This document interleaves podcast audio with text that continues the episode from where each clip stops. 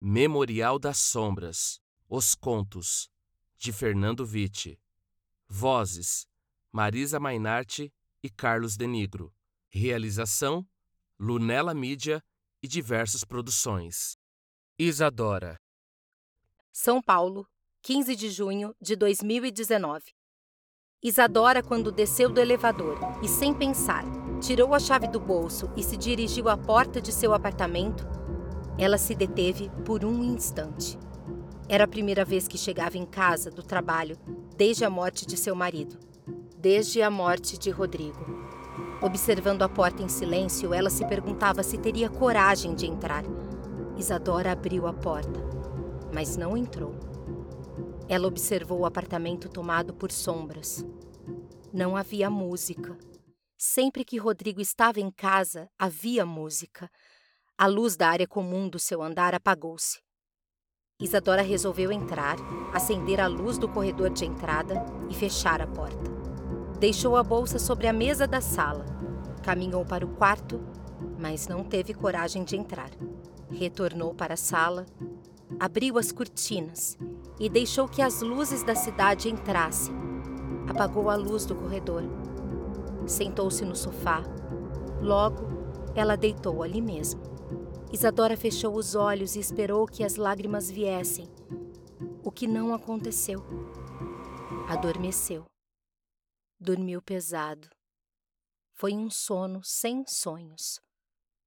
Poucas horas depois, em meio à madrugada, Isadora acordou.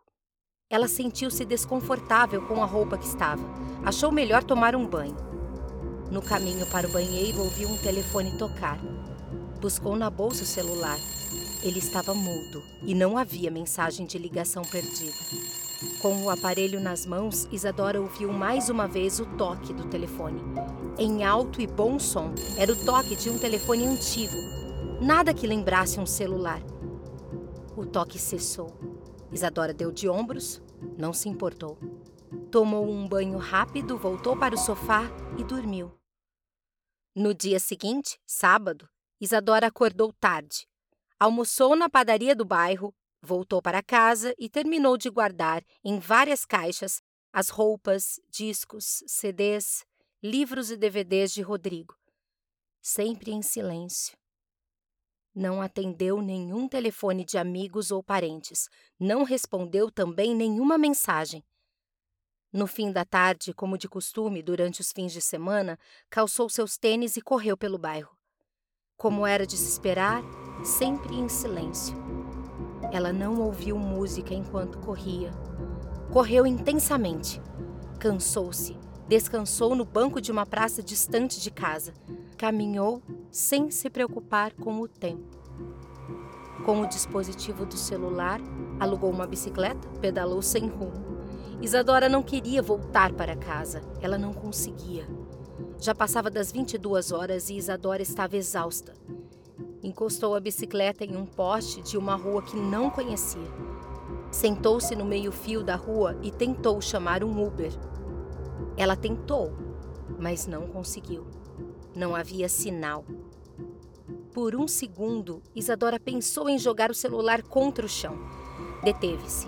Observou onde estava. Nunca tinha estado naquela rua antes.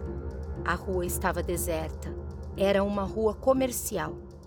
Aqui e ali havia galpões e oficinas fechadas. Quando montou novamente na bicicleta, ela ouviu o mesmo toque de telefone da noite anterior. Isadora esforçou-se para não dar atenção ao que ouvia. Tratou de buscar o caminho de volta para casa. Quando passou por uma esquina, notou que o toque havia voltado. Desta vez, o toque do telefone era muito mais alto. Sem pensar, Isadora virou à esquerda e perseguiu aquele som que a incomodava. À medida que descia a ladeira em que entrara, o toque do telefone tornava-se cada vez mais nítido. Não havia ninguém na rua. Não se ouvia nada além do telefone. Isadora freou a bicicleta quando se aproximou de uma encruzilhada. No ponto de encontro das duas ruas, ela viu um antigo telefone de disco. Um aparelho de telefone jogado ali no meio da rua. Ao se aproximar, Isadora notou que não havia telefone algum. Era apenas um desenho, um grafite pintado no asfalto. Rodrigo, pensou Isadora. Diria que é arte pós-moderna. E não deixa de ser. Disse o próprio Rodrigo, que estava a poucos metros à sua direita. Isadora desmontou da bicicleta e a deixou cair. Ela sentiu-se presa ao asfalto da rua. Não conseguia mover-se. Rodrigo aproximou-se, mas manteve distância. Lembra?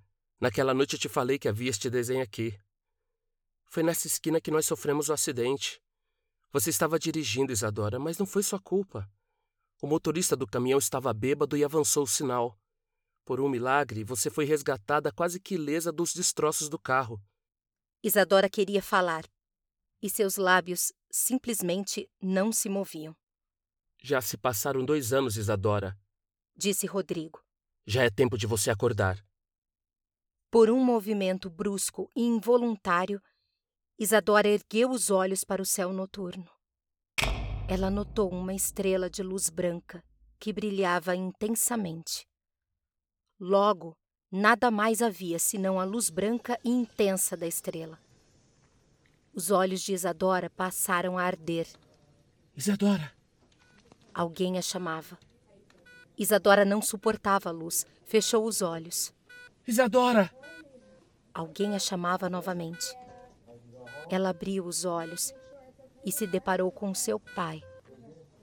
Isadora, deitada na cama de um hospital, viu Rodrigo junto à porta do quarto. Antes de partir, ele acenou para se despedir.